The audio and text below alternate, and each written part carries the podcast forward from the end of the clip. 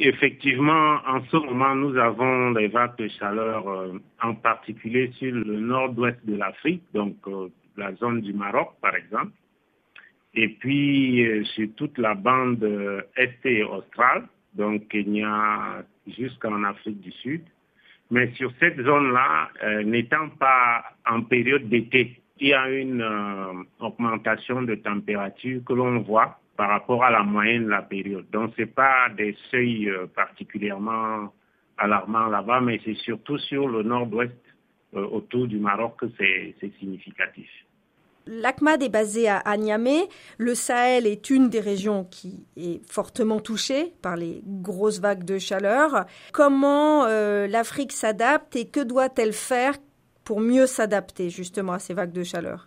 Il se trouve que l'Afrique est très vaste pendant qu'il y a euh, ces vagues de chaleur sur la partie nord du continent, euh, c'est étroitement lié à une période de saison de pluie très, très active sur la bande sahélienne, par exemple. C'est-à-dire qu'actuellement, pendant qu'il fait très chaud au Maroc, il y a beaucoup de pluie sur, euh, sur la bande sahélienne, juste au-dessus de ça.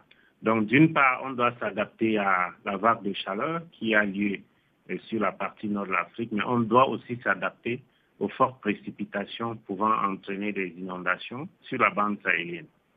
Donc, euh, ce qui se fait en Afrique actuellement depuis quelques années, c'est la mise en place des systèmes d'alerte précoce.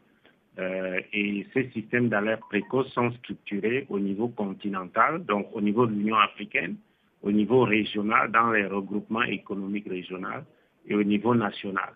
Pour l'instant, nous sommes encore en train de mettre en place cette architecture institutionnelle à trois niveaux pour pouvoir faire l'alerte, qui apparaît comme le moyen d'adaptation le plus apporté. Qu'est-ce que vous pensez que l'Afrique peut apporter au, monde occidental et, qu'est-ce qu'on peut apprendre de l'Afrique qui souffre depuis longtemps de très grosses euh, saisons avec euh, des températures extrêmement élevées?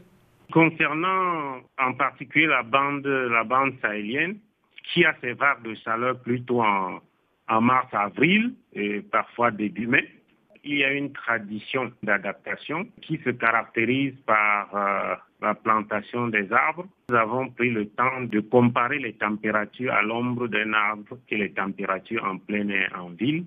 Quand vous êtes sous l'arbre, il n'y a pratiquement pas ce seuil de température extrême qui est atteint. Donc ici, par exemple, au Niger, il y a des journées pour planter les arbres. Pendant certains événements, certaines fêtes, on encourage les populations à planter les arbres et ça constitue un moyen d'adaptation tout à fait remarquable.